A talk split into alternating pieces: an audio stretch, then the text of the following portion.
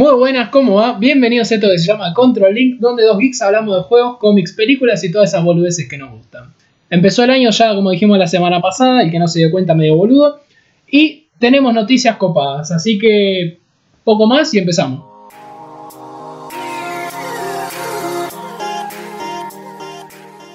Desde 2016 que no sabemos nada del estudio Ghibli, y con el estudio Ghibli viene el legendario Hayao Miyazaki el cual presenta una nueva película que va a salir llamada Kimitachi Wado Ikiruka, o en inglés How Do You Live, y en español Cómo Vives, que estaba principalmente apuntada a que saliera para los Juegos Olímpicos de Tokio 2020, pero el productor dice que es más probable que esté para el 2021 o 2022.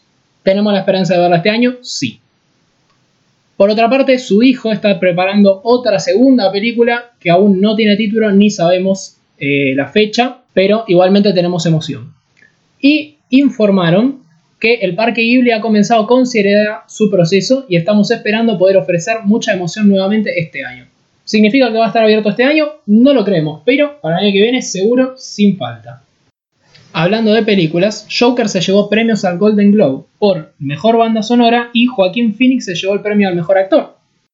Así es, hace un par de episodios eh, estuvimos comentando, va, estuve comentando, lo que a mi parecer fueron nada, las mejores películas del año, y entre ellas entraba eh, Joker, la cual nada, me pareció muy buena, una linda obra de arte, que es totalmente recomendable para el que no la vio todavía, y sin poco más que agregar, eh, bien merecida, yo creo, tanto a Joaquín Phoenix como a la película en sí, Creo que muy bien merecido los premios y bien así, esperemos que se lleven más premios. Vamos a ver cómo sigue la cosa.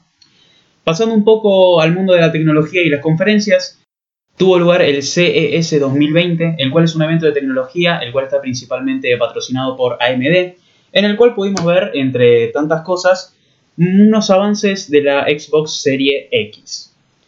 La consola apareció nuevamente en público tras su sorpresivo e inesperado anuncio en The Game Awards en diciembre del año pasado, y esta vez se aprovechó la expectativa justamente de este evento.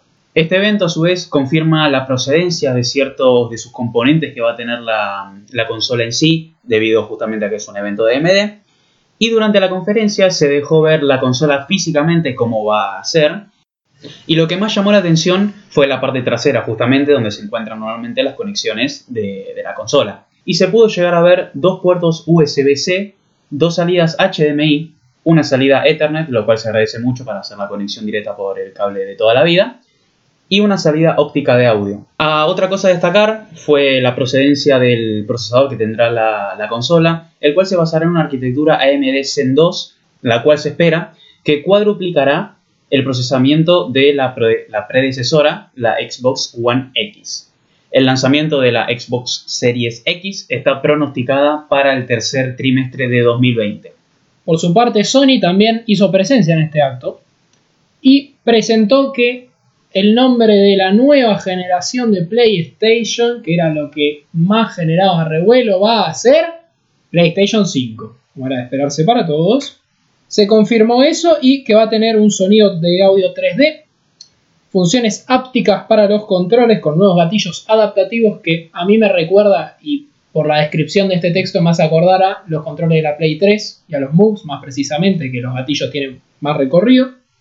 Un almacenamiento SSD de alta velocidad, ray tracing como era de esperarse y una unidad Blu-ray Ultra HD. ¿Qué nos quiere decir esto? Una PlayStation nueva, nada más, realmente.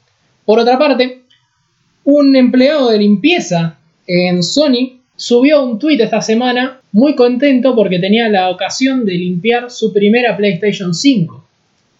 ¿Cuál había sido la situación? Alguno de los developers se la había olvidado en la oficina, entonces nuestro amigo procedió a hacer su trabajo.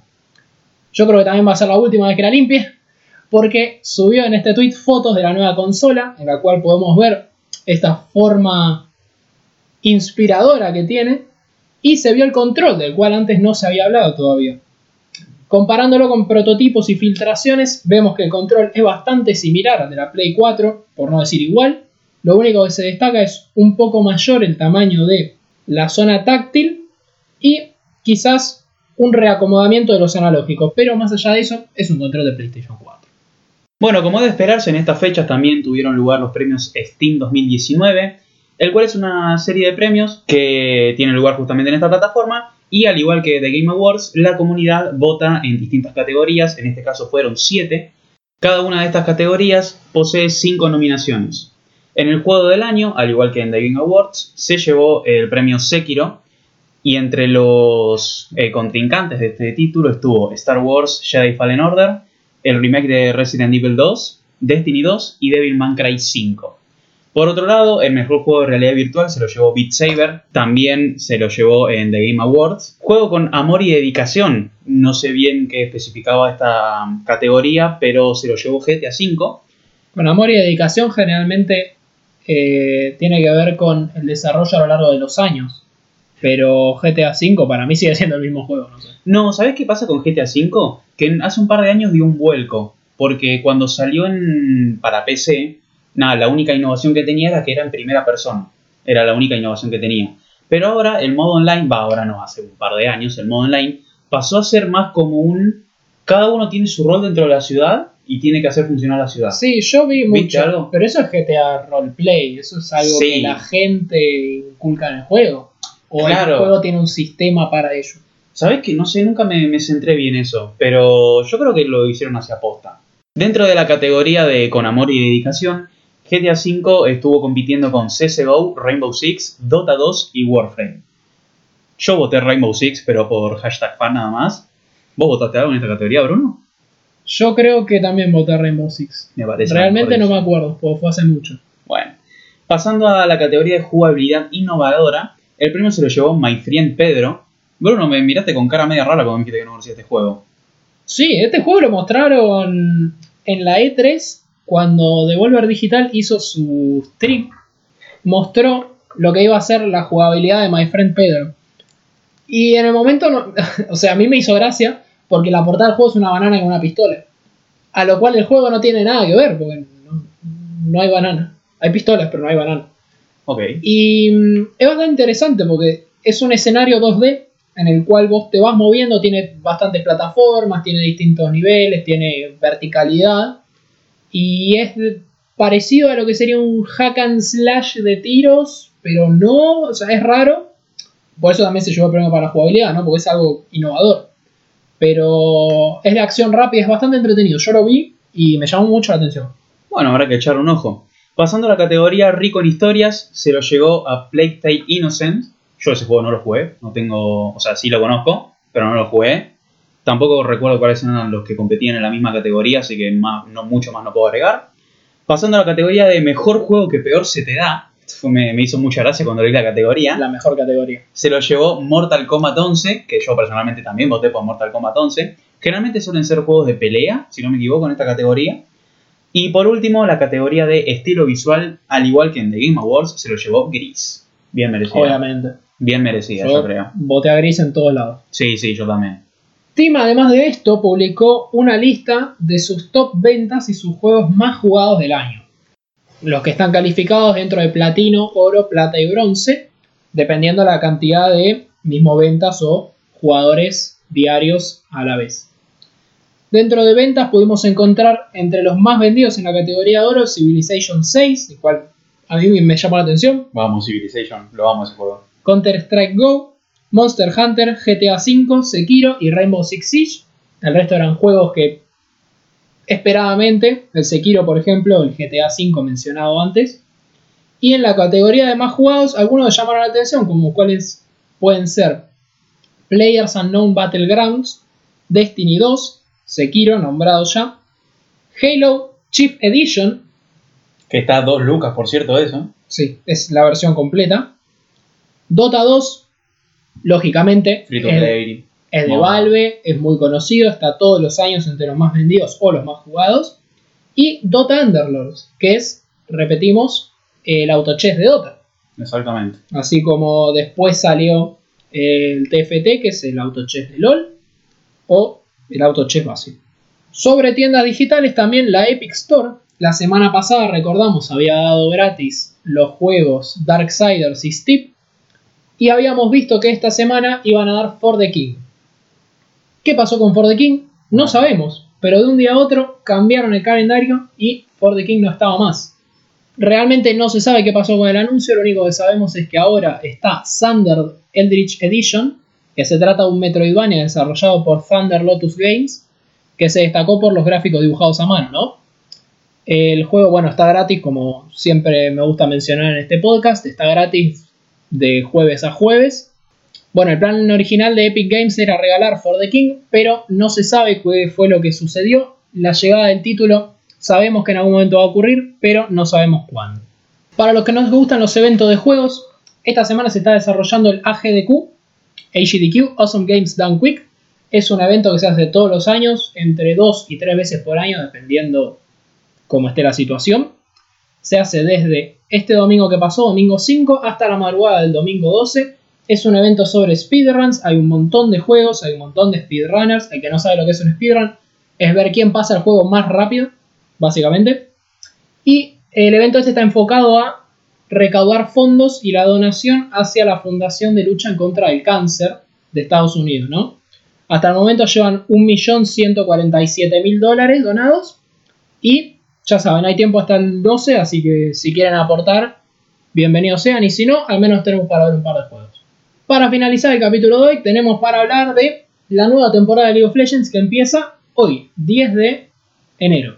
Exactamente. Eh, dio ayer, Rito subió a su página de YouTube el video de presentación de justamente la temporada número 10, el cual estaba titulado como Warriors. Warriors, si recordamos, es la canción del Mundial de 2014 que fue realizada por Imagine Dragons. Y en este año la sacaron con una versión acústica sinfónica, muy bonita la verdad, con obviamente un videoclip de fondo, en el cual podíamos nada, ver tres historias dentro del universo de League of Legends, que estaban nada, Demacia con Garen y Lux, después por otro lado teníamos a Sound con B, Caitlyn y Urgot, y por último eh, Shurima con Ezreal y Kaisa. Si quieren ir a verlo, dura aproximadamente 3 minutos y está muy bueno, la verdad. Yo creo que, bueno, claramente al pasar de los años la calidad gráfica va aumentando, pero la verdad es que me gustó mucho cómo estuvo hecho. Hace mucho hincapié en lo que es el lore actual del juego en sí, porque aparece nada, un personaje que sale hace poco, que cierra como un arco, un arco argumental de las historias de algunos personajes, etcétera, etcétera, etcétera. Si les gusta el lore, está muy bueno para verlo. Yo la verdad hace bastantes años le dejé de dar bola al lore, creo que cuando empezaron a sacar todo el mapa del universo y demás. A mí la verdad el video me gustó, me llamó mucho la diferencia gráfica que tiene con los últimos, porque si los comparamos por ejemplo con A New Dawn, que era un nuevo amanecer, creo que se llama en español. Sí, hace 7 años salió eso. No, menos. ¿Menos? Hace 4, algo así. Eh, y sin embargo, en ese momento la calidad gráfica de New Dawn era bastante buena. Pero ahora lo comparás y es una cosa de locos. Otra cosa que me hizo gracia es que a Garen cada vez le cambia más la cara por esto mismo de la calidad, ¿no?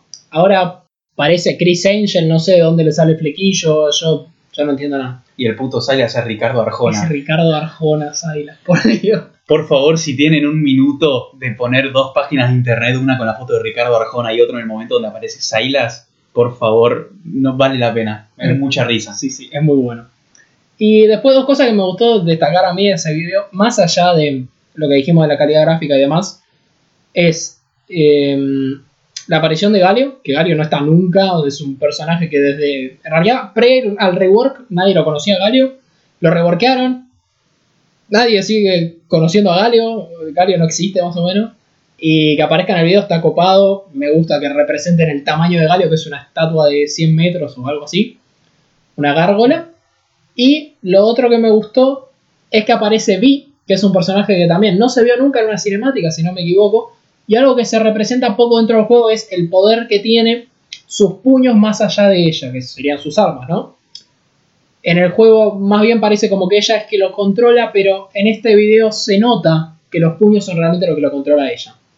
Y algo que me gustó mucho, de, que me gusta mucho más en general de los, de los videoclips, es que se puede apreciar las proporciones y lo que de verdad poseen los personajes, porque en el juego, por poner justamente un ejemplo, Ashe y Galio tienen el mismo tamaño, pero en verdad Galio, como dijo Bruno, es una estatua de ciento y pico de metros.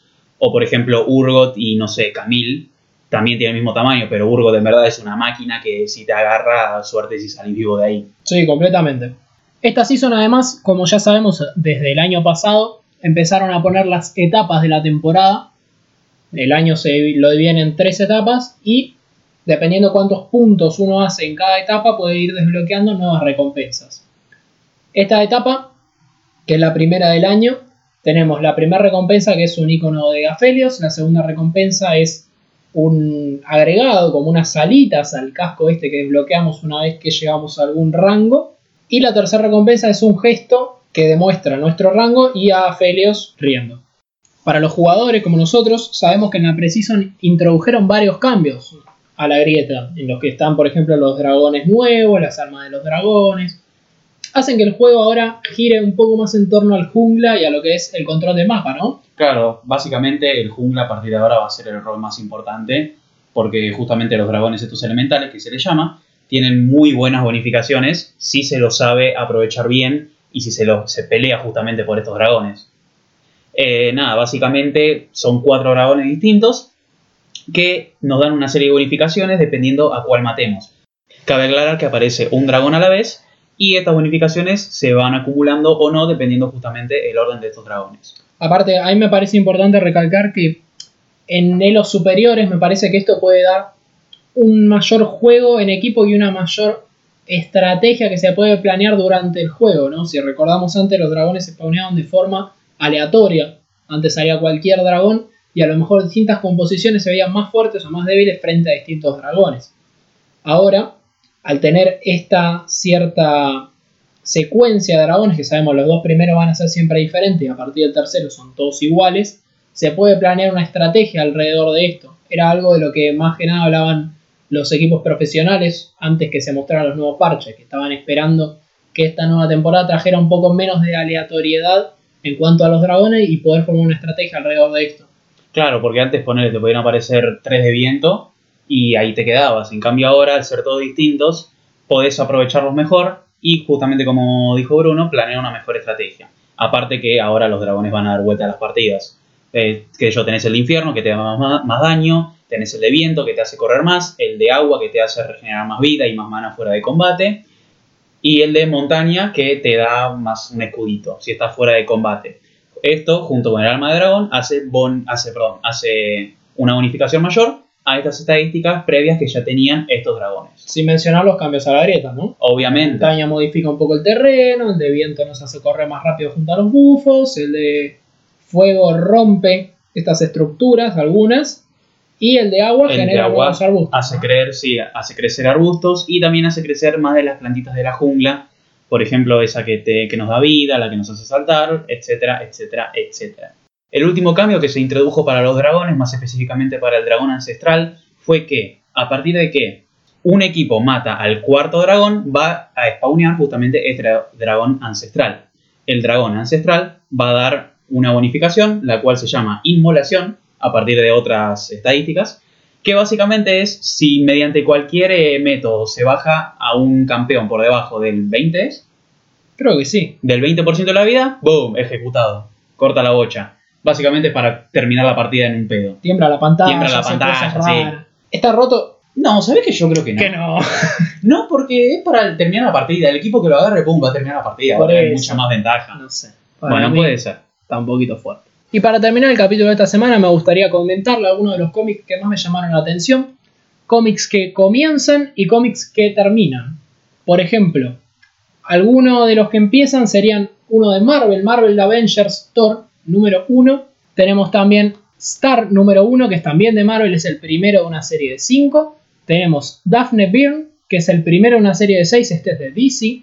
Y tenemos Clock número, number 1, cualquier cosa, número 1, que es de Image Comics. También por su parte tenemos algunos que terminan, como por ejemplo Pretty Deadly The Rat, es el quinto de esta saga, ya es el último. Y tenemos Tris Three Fates, que es el número quinto también, ambos de Image. Para los que estuvieron siguiendo la saga, está bueno que aprovechen este último cómic y finalice de la mejor forma. Uno de los que también continúa, que creo que lo había mencionado la semana pasada, es Star Wars The Rise of Kylo Ren. Este es el número 2. Continúa la historia que fue planteada hace, si no me equivoco, un mes.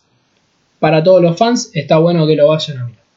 Y sin mucho más que decir. Sin mucho más que decir, redes sociales en la descripción. Les agradecemos haber compartido estos minutos con nosotros. Recuerden, nos pueden buscar en twitch.tv barra Team Rocklander o en Instagram arroba Team Rocklander, ¿verdad? Exactamente. Aparte, el podcast ya está disponible en Google Podcast. Para los que no tienen Spotify, pueden comentárselo a las personas que justamente no tienen esta plataforma que estamos transmitiendo ahora. Supongo que la semana que viene ya, ya va a estar en Apple Podcast. Y sin poco más que agregar, Recuerden, amigos, un niño comiendo torta en medio de la noche es un momento increíble. Un adulto haciendo lo mismo, ¿no?